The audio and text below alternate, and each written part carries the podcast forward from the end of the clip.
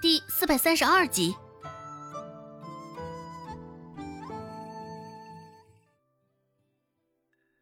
紧紧的抓着筷子，周成只能低着头，干巴巴的嚼着寡淡的糙米饭，不再说上只字片语。这也是面对孟婆子谩骂他经常使用的伎俩。哼，日后再让我瞧见你脚家，哼，我就将你这张嘴缝起来。孟婆子拧着眉，眯着眼睛，出声警告道：“看到周成低垂着脑袋，一副受惊害怕的模样，孟婆子这才放过了他。”周芷侧着脑袋看着这么一出，抿着嘴角，脸上的笑意不减。周芷夜里没怎么睡踏实，一是因为大志他不在家，将他一个人留在周家，还真是有些不放心；而二，则是因为白天蔡贺莫名其妙的话和反应。与蔡贺向来都是井水不犯河水，只是蔡贺的反应却是如此反常。周直也是纳闷极了，翻来覆去，周直想了半宿，这才琢磨着蔡贺这般奇怪的反应，该不会是因为大志吧？若真是因为大志，那蔡贺那句奇怪的话倒是能够解释得通了。周芷琢磨着，等天亮见了顾寒生、蔡贺他们，便将这事儿与他们解释清楚，也省得日后见了更难说。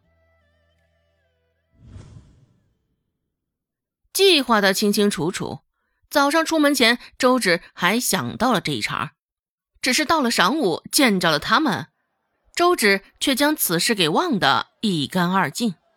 主要是今儿个顾寒生也反常的很，周芷去的时候，顾寒生那张脸就臭得厉害，还未待周芷开问，一旁的温志安就像竹筒倒豆子似的，将情况全都一一告诉了周芷。温志安说道：“前几天桥底下算命的老头遭人殴打，今儿个我们几个特意去凑了凑热闹。”一边说着，温志安的脸上还带着笑意，一副小人得志的模样。许是看着他这模样不爽快，一旁的顾寒生随手抓了一只柑橘给扔了过去，柑橘稳稳地落入温志安的怀中。温志安嗅着一口香味儿，继续说道。寒生好生帮着那老头儿，将先前生事的人赶跑了。作为回报，老头儿非要给寒生算上一卦。周芷不解地问道：“啊，这不是好事吗？怎么的还这般生气啊？”看向一旁的顾寒生，他的脸依旧很臭。温志安说道：“这老头儿啊，算出来说顾寒生。”命不久矣，已经没有几年光景了。而周芷啊 啊，原来因为算出是一个死字，也怪不得顾寒生会是如此反应了。也是，死是最为不祥的，落到谁的头上，恐怕那人心里都不会舒坦。温志安继续说道。可算明白之前那些人为何要揍他了，合着是编着谎话骗钱的。哼！一旁黑着脸的蔡贺，许是因为那老头的话有几分生气，双手交叉于胸前。蔡贺也嘀咕着附和了一句：“江湖术士。”温志安又说道：“早知道会有这么一出啊，我们就不费这么大力气帮他了。”几个人明显是不相信老头的话。只是周芷却觉得不可不信，不可全信。哎，万一那老头说的是真的呢？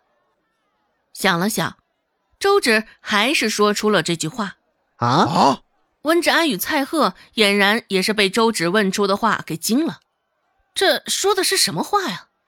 不是诅咒顾寒生死吗？当真是不鸣则已，一鸣惊人呢。温志安反应比较慢，待在一旁，而蔡贺脸上却已经是浮现了不满的表情。原本黑着脸的顾寒生，现在听了周芷的话，非但没有生气，反而还多了几分的笑意。先前脸上的阴霾之意已是看不到任何的影子了。顾寒生向着周芷的方向微微前倾着身子，开口说道：“你是想做寡妇？”眯着眼睛，现在看向周芷这般模样，真正是媚眼如丝，带着一股子的邪气。周芷却是怀疑，刚刚顾寒生的消沉不过是做做样子给人看的而已。两个人的关系明明是周芷率先开始的，只是现在看着，貌似是顾寒生更沉溺其中啊。听到“寡妇”这两个字，周芷的嘴角也是忍不住的抽搐了两下。无视顾寒生的调侃，周芷说道：“嗯，世人都知道，说漂亮的话准能让人心情愉悦。只是这老头为何偏要反其道而行？”冒着得罪你的风险说这番话呢？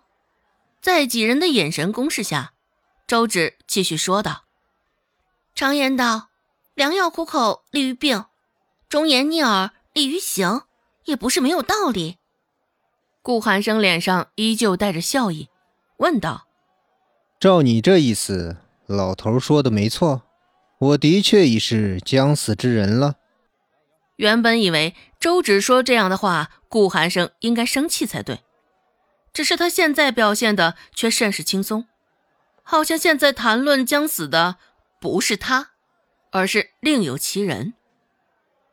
这般看淡生死、游戏人间的模样，周芷也是汗颜。与常人不同，周芷将这第二次生命看得尤为重要，毕竟他是重活第二次的人了。